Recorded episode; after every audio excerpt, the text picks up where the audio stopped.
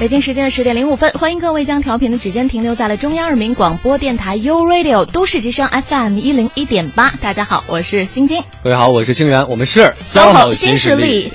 在周一第一个小时呢，我们是职业秀的时间。今天要来了解的是奢侈品鉴定师这个很有技术含量的职业。第二个小时，美食达人的时间。今天来各各位推荐的呢是北京城里头的。暖胃靓汤，老火慢炖啊，喝汤哈，还有什么形容词？没什么词儿了，总之就是汤，而且是功夫的汤。是，嗯，欢迎大家持续锁定 U Radio 都市之声，锁定我们的 SOHO 新势力。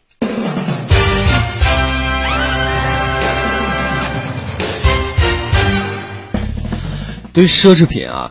大家应该都不陌生，尤其是晶晶，是吧？真的吗？因为像你这样大户人家的孩子，可能，我觉得可能今天这期节目对你来讲没有什么意思啊，没没意思是吧？你知道，因为很多朋友会去关注奢侈品，然后因为可能一些新款啊，它这个定价都比较高，所以他会呢买一些，比如说像二手的，嗯啊，或者说是从一些，嗯，不是专卖店这样的渠道来买的，嗯哼，所以这就带来一个问题，嗯。我买的这个这个这个产品到底是不是真的？你看你就从来没有这种困惑。哎，你还真别说，我做今天这期节目之前真的是完全无压力，因为从来就没买过呀。啊，那那那你怎么办呢？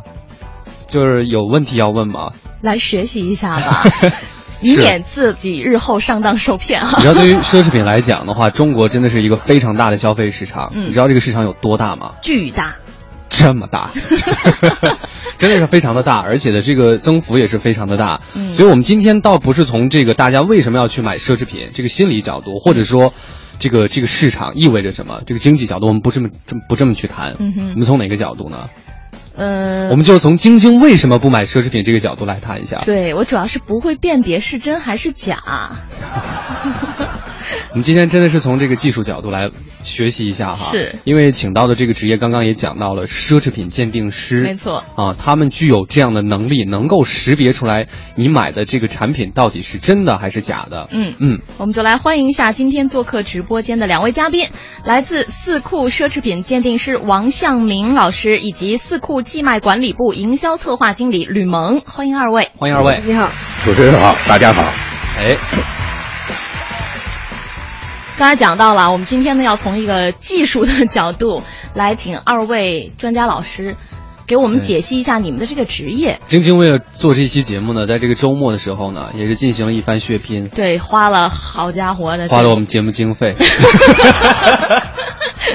预支了三年的工资。是，今天请二位来给我们好好来讲一讲，一方面也是让我们了解一下这个职业，另外一方面也给大家带来一些这个实用的信息哈。呃，我们首先还是从这个这个职业本身来讲，嗯，先来问一下这个呃王先生哈，这个我们刚刚讲到奢侈品鉴定师这个职业，现在有什么样的行业标准吗？比如说我怎么样就能够成为这样一名鉴定师？我觉得这个奢侈品鉴定师啊，首先你对这个行业就得非常的了解，非常的。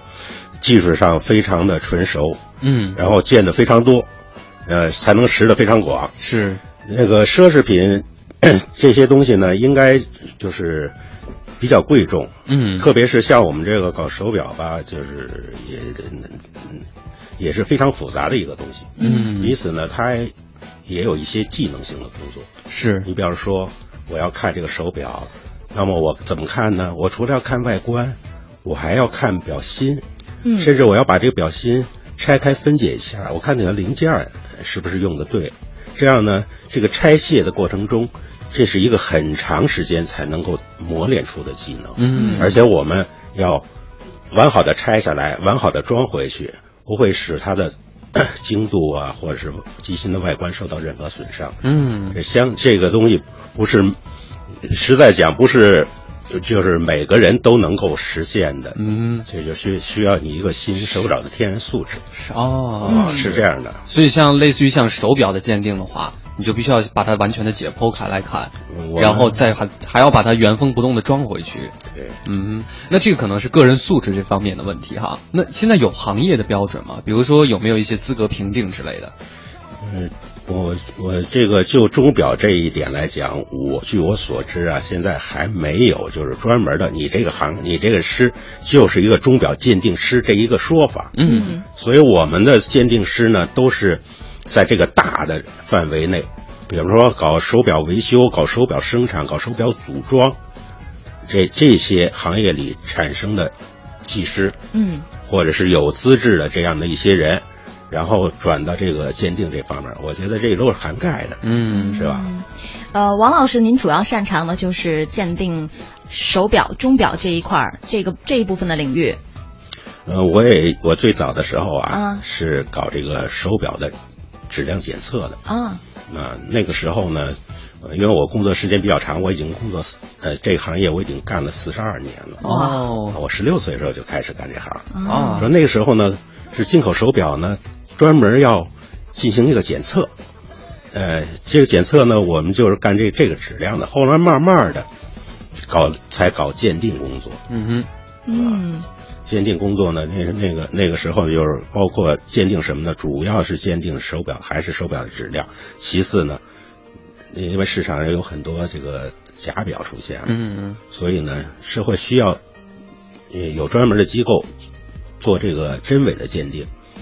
啊，这个这个工作我也从事了很长时间。嗯，呃，到现在接触这个领域已经有四十多年的时间了。嗯，真的是非常的资深啊。那旁边的这位吕蒙，呃，介绍一下你入行的这个经验经历好吗？其实我原来是当时装编辑，当了四年，可能接触的主要是国际上的一些流行趋势。那时候可能会去伦敦、米兰、巴黎跑时装周，所以可能接触的都是最新产出的一些包呀、衣服呀，看的都是一些秀。然后那些秀上可能有的只不过是秀款，他不会在生活中做一些售卖，不会进不入不会进入专卖店。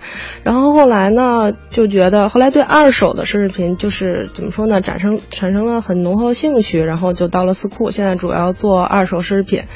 嗯，其实我觉得。买二手饰品挺好的，在国外呢，这个理念已经很纯熟了，有很多卖二手的，无论是网站还是还是店铺，他们都规模很大，然后每天来买的人也很多。但是在中国，可能这个。还处于一个很青涩的阶段吧，但嗯，但是其实也很现实，因为中国确实存在一个比较严重问题，就是 A 货比较多，所以大家可能对买二手奢侈品存在的最大的顾虑，其实就是这个，我觉得。然后二手奢侈品说实在，一相对于新品来说，就是专卖店的品，它的价格。肯定是便宜，嗯。其次，其实可能如果你是经常去淘二手饰品，你可以发现它有很多古款，嗯，和很多所谓的稀缺款吧，是你在其他的精品店买不到的，嗯嗯。我觉得爱奢侈品有两种人，一种就是追追最新的，嗯，什么东西今年上架我买什么；有一种可能就是追一种特殊的一种感觉，这个东西别人没有，它又是大牌，比如 Chanel 的古款或者是古董款，他就喜欢这。这些东西可能分这两种人，我就觉得，嗯，如果多点像王老这种人，可能中国的二手奢侈品市场可能会更好。就是你其实现在接触到的一些顾客，他们的担心也主要是在说，哎，我买这个二手的，它的这个真伪，对，到底能不能保证？对，第一点可能就是真伪，第二点可能有的人啊会介意它是别人用过的，但是其实仔细想想，要去买二手的肯定。对，我觉得还有一个问题，你刚刚讲到就是价格的问题，能不能给我们打个比方，就是大概二手的它会便宜多少？嗯，我们那是这样的，有很多顾客可能会把他用过的到我们这儿来。做来做一种售卖嘛，我们鉴定师会对它做一个评级，比如 N 级就是基本上没用过的，可能可能是一个小姑娘去外头就是一时冲动买了一个包，嗯，回来发现，哎，回来发现这一个月都得吃馒头了，对，然后 然后然后发现我根本也不喜欢，就是当时不知道怎么回事，脑袋蒙圈了，嗯，然后就买了，有可能到这边做一个售卖，然后我们帮他鉴定是真的以后帮他卖，还有。嗯，再下来可能就是 A 级，可能就是他用过一两次。你姑娘嘛，很多这种情况，就是你买了衣服就穿了一两一两次，嗯，然后你就就不喜欢了，嗯，然后那怎么办呢？其实奢侈品它还有本身的价值在那儿，嗯嗯，如果你能用一种好途径把它卖出去，不失为一种精明的理财方法。然后再往下可能就是 A、B 级，嗯，一年用过十次，嗯，几次，然后再最低最低也就到 B 级了，就是可能会在五金上划痕比较明显，然后你像包包嘛，经常用的边角一些磨损，这是到头了的。一级以下你们也就不收了是吧？这就不收了，因为可能大家也没有办法接受他们了是吧？对对对，所以你看。对于嗯价格呢，可能也是按这个评级来算，也看比如你的接受，你的接受程度，你能接受 B 级，那就是便宜，嗯，可能到一两折都有可能啊，一两折大概哈，对，有可能。哎，那那个 N 级的呢？全新的呢？你就关心这个是吧？N 级呢，也看你看款式嘛。还有一些，我们也看市场、看款式，也看，主要是看，比如你有想一个包，你到我们这儿来卖，你的心理价位是什么？加上我们的鉴定师帮你来做一些估价吧，就能出出这么一个价格。然后你到这卖，其实市场会给你一个反馈。嗯，你你比如你一个，我举一个例子啊，你一个香奈儿二点五五，然后你是全新的，呃，市场可能卖三万，你到这儿。你到这儿以后是卖两万，一个月没卖出去，你自然就会想，那我是不是贵了？你自己可以调这个价钱。啊，就是定价也是，就是比如说是我的包，我给你的话。这个定价也是跟我有关系的，跟你有关，其实主要是跟你有关啊。你们只是收一个中间的一个费用哈。对对对对对，就是卖家可以接受就可以了。所以你还是就是很客气的那种，啊，这样给晶晶留以希望，就没有跟他说这个到底是大概几折，就说可能有很便宜的呀。对，因为这个确实说不准嘛，一个东西一个价钱。那大概呢，像 N 级的这种就是很新的这样的，嗯，市场价可能。六七折，嗯，就跟你刚才手表是这个情况。前两天啊，我见了一个 N 级的表，嗯，它可能市场价大概是八五折，嗯，那么同样我又见了一个另外一个牌子 N 级表，我算了一下，还没有四折呢。哦，那就是说从在这个定级啊，这个折扣。我觉得跟这级别完也不不完不是完全沾边儿的，我觉得还是在售卖人的，就是他他自己心理哈，心理对。如果他真是想廉价的，就呃就就处理掉了呢，他就可能价位就低。对，所以晶晶，你下回去寄售的时候，麻烦那价定低一点啊。那那你最好就是到什么月末呀，比如说发工资之前啊，这段时间来。你定低一点，我也不会去买的，因为你的东西我也用不了。好的，你买来送人呢。北京时间的十点十七分，那我们稍作休息，来关注一下目前的交通路面情况，稍后回来。北京时间的十点十九分，欢迎各位继续回到中央人民广播电台 u Radio 都市之声 FM 一零一点八。哎，怎么这么顺？是啊，某人今天好像知道要做这个奢侈品鉴定这一期节目，就突然间变得特别紧张，经常语塞，在播报交通或者播报新闻的时候，也不知道是为什么。那我为什么这么紧张啊？好，欢迎各位继续回来，我是清源，我是晶晶，我们是 SOHO 新势力。是今天呢第一个小时职业秀的时间，跟各位一起走进的是奢侈品鉴定师。嗯，那我们再次有请今天做客直播间的两位嘉宾。他们是四库奢侈品鉴定师王向明，四库寄卖管理部营销策划经理吕萌，欢迎二位。嗯，大家好。嗯，而且今天二位还是。带着礼物过来的哈，没错，嗯，他们带来了四库网上商城价值三百元的代金券五张，我们要送给今天在直播过程当中和我们一起来互动的朋友们啊。但是我们今天互动的方式呢，位置稍稍有一些挪动，以前是微信啊，今天在我们的新浪微博官方账号 U Radio 都市之声和我们一起来互动一下。如果你有类似这方面的一些经验，或者是啊曾经上过当，想跟大家来交流一下你的心得的话。也欢迎大家呢，今天在我们第一个小时的 SOHO 新势力当中发言留帖哈。好的，那我们刚才是问了问两位有关一个奢侈品二手市场的一些情况啊，因为鉴定师嘛，它存在的价值和意义就在于现在有一些朋友会。寄卖自己的这个产品，而有的朋友呢也有购买二手的奢侈品的这种产品的需求，那么就会出现一个到底是真是假，怎么来鉴定的问题，于是就产生了奢侈品鉴定师这样的一个行业。王老师主要是擅长的领域，刚刚讲到的是在钟表这一块儿，在您的这个这么多年的从业经历过程当中，有没有遇到过那种假的特别真的表？假的特别真的表有，而且做表做假表这个情况，原来做的是比较差的。嗯，就是说，我说恨不得一米之外，这人胳膊上戴一块手表，我都能看出是假的。啊，真的啊！啊，那现在的就是外观上都很粗糙了，感觉啊。然后现在的手表呢，可以把里面都做的非常小，嗯，也就是说把机芯都给你做的非常好。哦，真的啊，就是这个膜都高了一尺了。你说咱 们做检验师的，得得高出一丈才能看出来啊。是啊，那它现在大概是一个什么样的情况？这些假表，假表，但是它假表啊也分级哦。你看，所谓的呃一比一。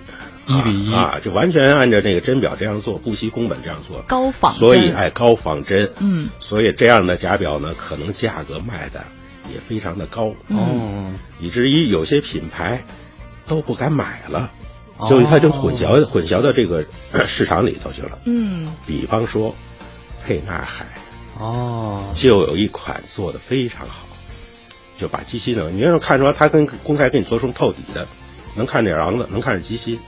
你能看夹板，你能看着它的缝针器，你能看它的栏杆螺丝，还能看它的修饰研磨的纹路，嗯，是是跟真表几乎就没有什么太大区别，就是真的没有破绽吗？呃，当然是有破绽的，还是就是假的啊，它只是做一个面儿，但里头最主要的，比方说这个手表，我用什么样的发条，我用什么样的游丝，我用什么样的摆轮，啊，这个东西它是。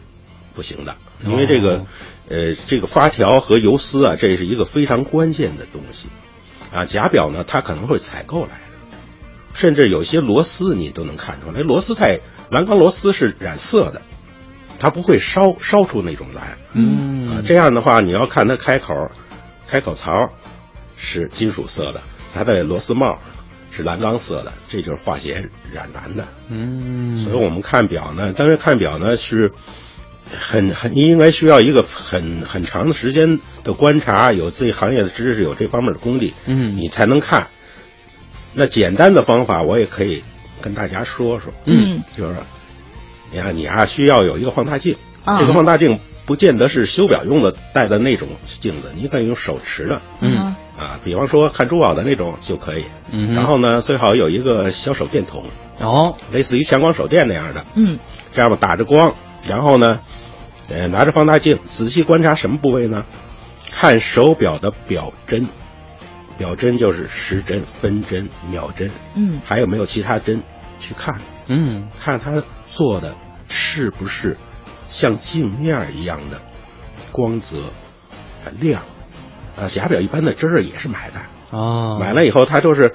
零件厂买了一批，我就可能就顺手就装上了。嗯啊，这样的话，它就在指针上会出一些纰漏。嗯哼。另外呢，就是要看表盘上面印的那些，包括时符啊，包括分线呀，包括英文了，包括它商标 logo 啦，嗯，还有其他所有的用漆印上的这些东西，是不是又黑又亮？嗯。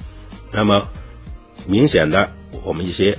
比较名牌的表，比方说卡地亚了，劳力士了，嗯，还有什么法兰穆勒，这都非常典型的，它的漆字是非常亮，而且是堆高的，它不是说盖上以后浅浅的就完了，它还是多次多次印，仔细看它是堆起来的，哦，而是黑亮黑亮的啊，包括很细小的字母，很细小的位置也印得非常之清晰，嗯，那么这个我现在看下表，这可能有一个。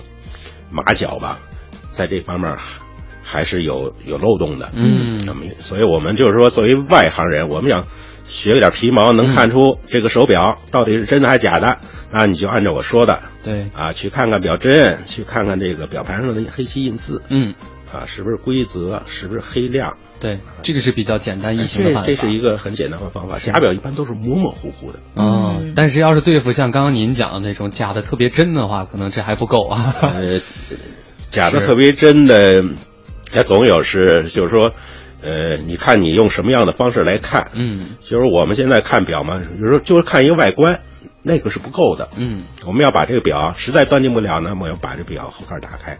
我看机芯，嗯，如果机芯还断定不了呢，我们要看元件，看零件，是，啊，这样逐步分解。那么它做假都是面上的，嗯，啊，面上能骗人就完了，那么里头它绝对没有什么掩盖的，嗯，是什么样就是什么样。像现在的话，您鉴定一款这个表需要用的时间大概有多久？呃不一样，看他作假做到什么程度。现在作假，我认为最高明的，嗯，不是整个就把这个表做成，呃，做成这个就是假表，把它做出来，嗯，而是改，改，哎，所谓改呢，就是说原来这个表啊，可能是一个皮表带的一个制式，嗯，那么它改呢，就会把这个表带皮表带去掉，然后焊一个开金的表带。这样呢，整个表呢就成大金表了，连表带都是金的。嗯，那么原来这个手表配置不是这个样子的。哦，还有一种呢，就是表盘上原来是，比方说是条子字啊、阿拉伯字啊，那么它现在给你上钻，改成钻字的。嗯，那么这样一改呢，一个 普通的皮表带和一个金表带，这个一个牌子的手表的售价差的非常多。嗯，还包括那个钻。如果表盘像劳力士啊，表盘条子字的和钻字的价格大约是十颗小钻，大概是一万多块钱。嗯，零售价。如果表壳的前圈再镶一圈钻，大概四十颗，很小。这个零售价啊，市场价大约超出了十万块钱。嗯，然后你说同样一款，就是这个有有钻，那个没钻。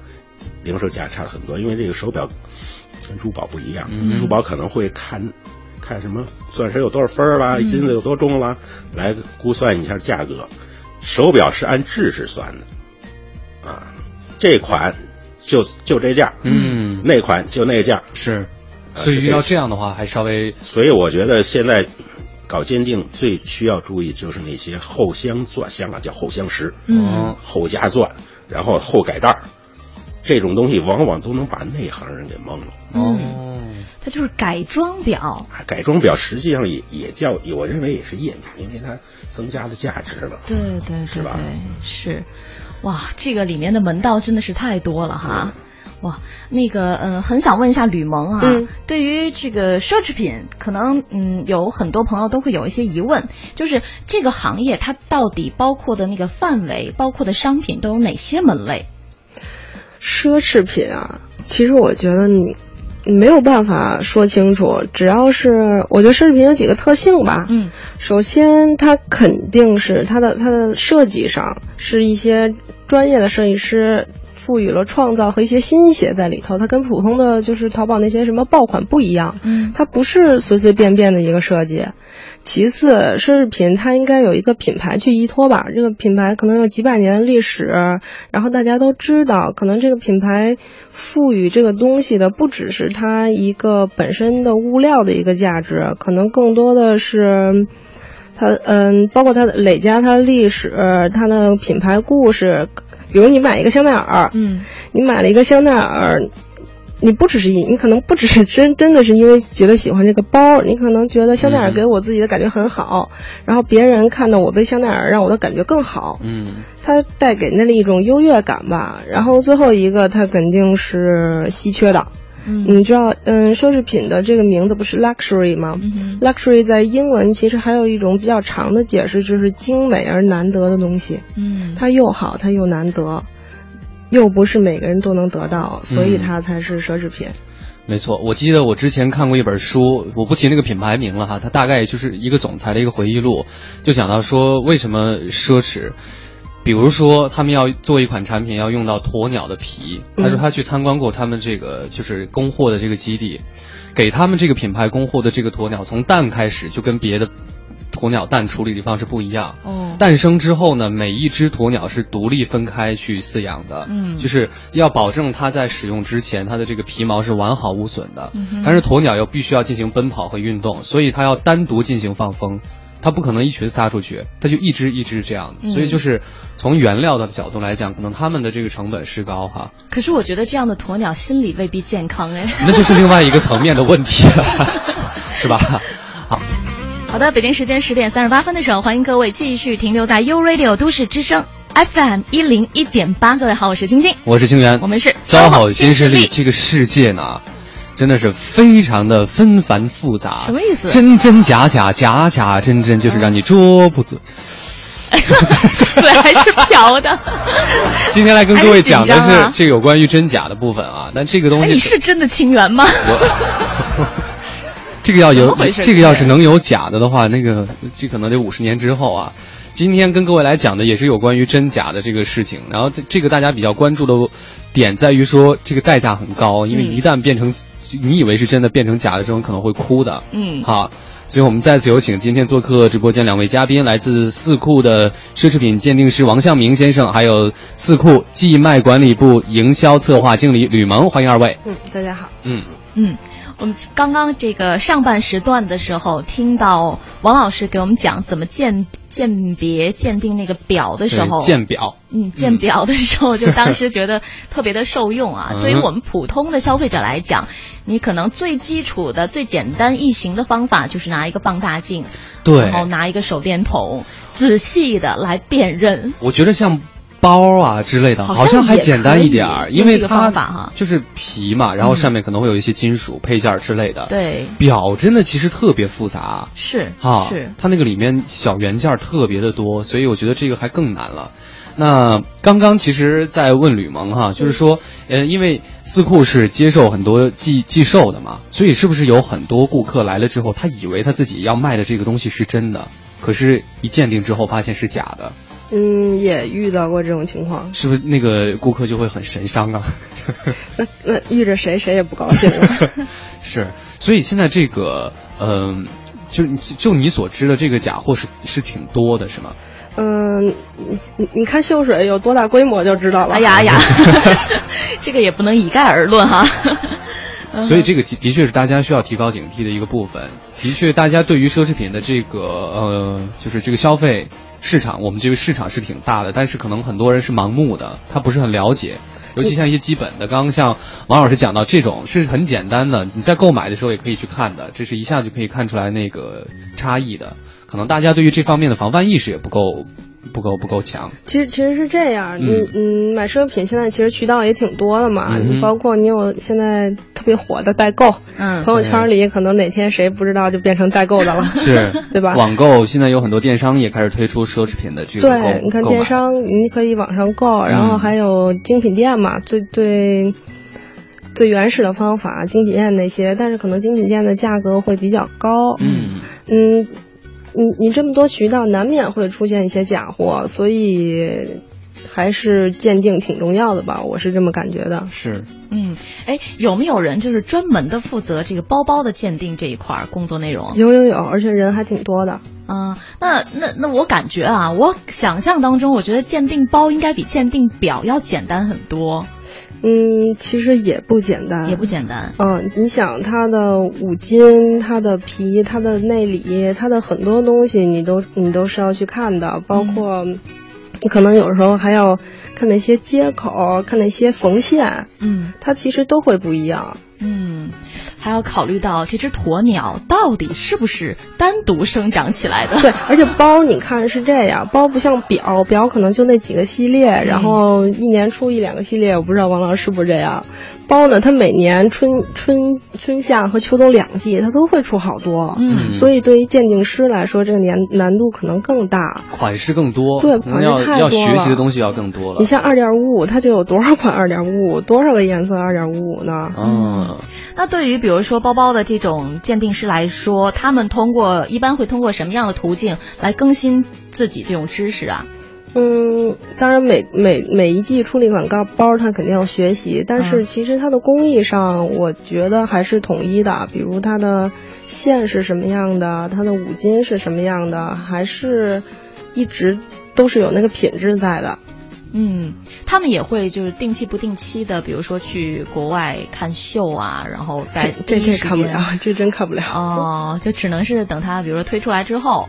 啊，然后及时的把这一块的那个呃知识赶来更新一下。对我原来当时让编辑，我给你讲讲那秀吧。秀其实挺有意思的，它是邀请制，嗯，所以不是什么人都能去的。可能邀请大多数，要不就是那些买手，要不就时尚编辑，要不就是明星。对对对对，时尚博主就是自媒体，还有普普通的媒体，什么纸媒。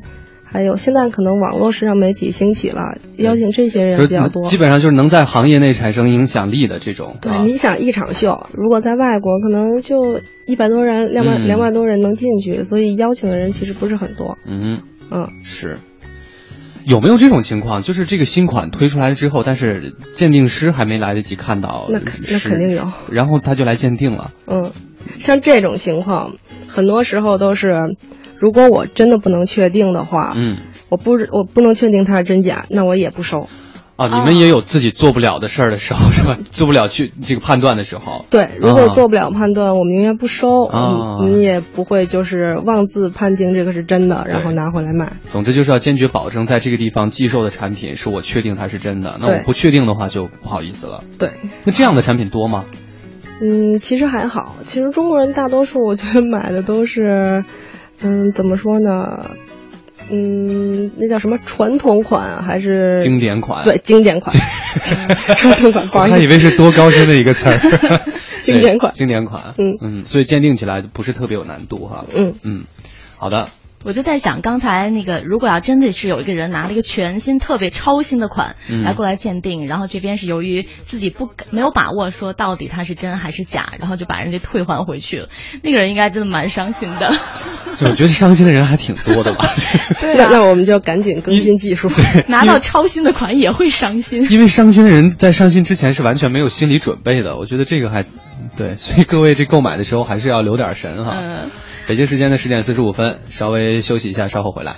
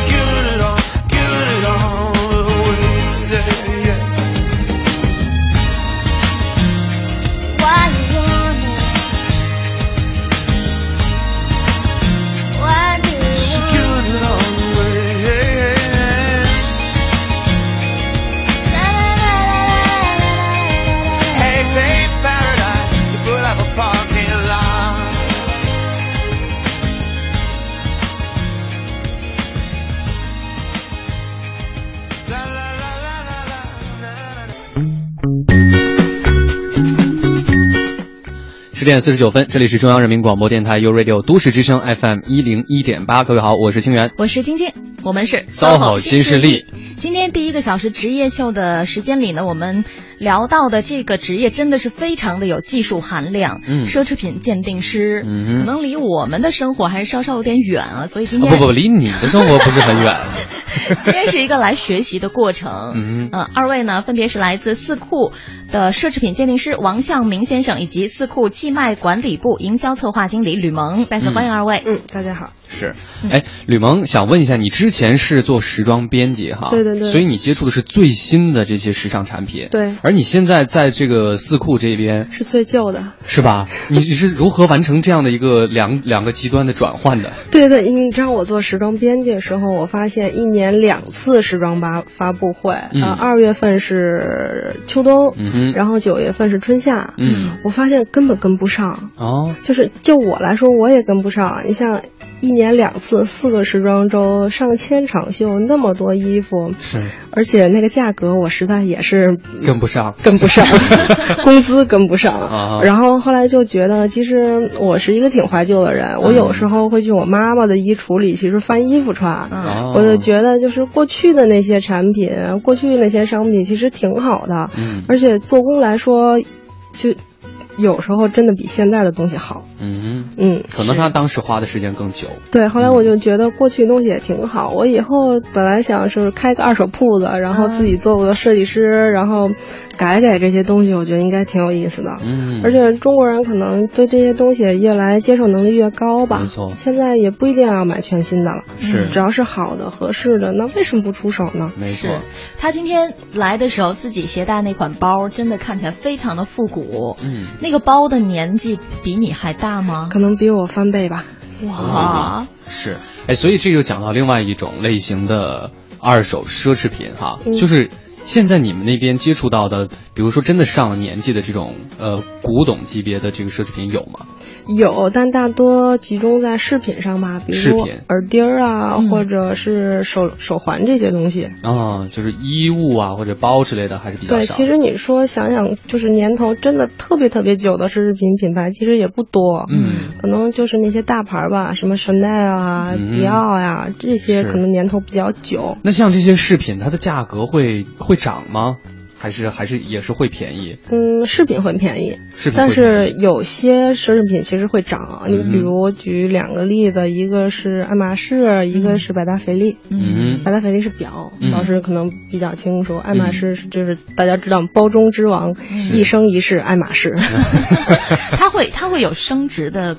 作用吗？它会，它会，嗯，因为它每年都是限量的，嗯，然后你要买爱马仕，一定是要提前定制，恨不得等上一两年都有可能，嗯，嗯，就因为它太稀有了，它的出的量太少了，而且所有用的皮质可能是什么蜥蜴皮，或者是你们说那种，对，就是。那种从头到尾的这个工序都非常的复杂，对对对，所以它会有升值的一个空间。嗯嗯，所以说买爱马仕，如果您买着，其实是保值的。嗯哦，你是不是后悔了？你把你的包全都出了吧？我我没有，我今天特别高兴，这期节目做完了之后长了很多知识。是，嗯，王呃王向明老师，您见过很多各种级别的这种名表，或者还有很多是这个很具有收藏价值的。哎，您自己平时生活当中会有这方面的爱好吗？就是您自己会收藏表吗？其实这个收藏呢，并不在乎你你一定要收藏什么样的名表，嗯，因为这个东西跟你的经济实力有关系。我是有收藏的。但我收藏都是力所能及，嗯，比方说，呃，我也比较喜欢怀旧那些款，嗯，这些东西可能是在我年轻的时候，然后很想望买那么一块表，那时候一个月才三四十块钱工资，嗯，半年不吃不喝才能买着。那么现在看到这样的表的话，就会想起啊，以前我见过这样的表，当时想要，但是没有条件。现在见到了会收藏，我现在收藏了这样的手表，大约也有一百多只了吧。哦啊，当然也有一些相对新一些。但是除了这个表外，我还收藏一些像，啊，包括钟啊，或者是军工产品的那些坦克啊、飞机啊、快艇啊，我也挺喜欢这方面的收藏。嗯，实际上也是跟钟表相通的。嗯啊。是，嗯，好的，今天很感谢二位在我们一个小时的节目当中呢，给我们带来了很多有益的分享。同时呢，也谢谢四库网上商城为我们提供的价值三百元的代金券五张哈，谢谢。呃，今天第二个小时的 SOHO 新势力呢，我们迎来的是美食达人，要聊一聊暖胃靓汤，稍后见。It's a disappointment, except for one or two.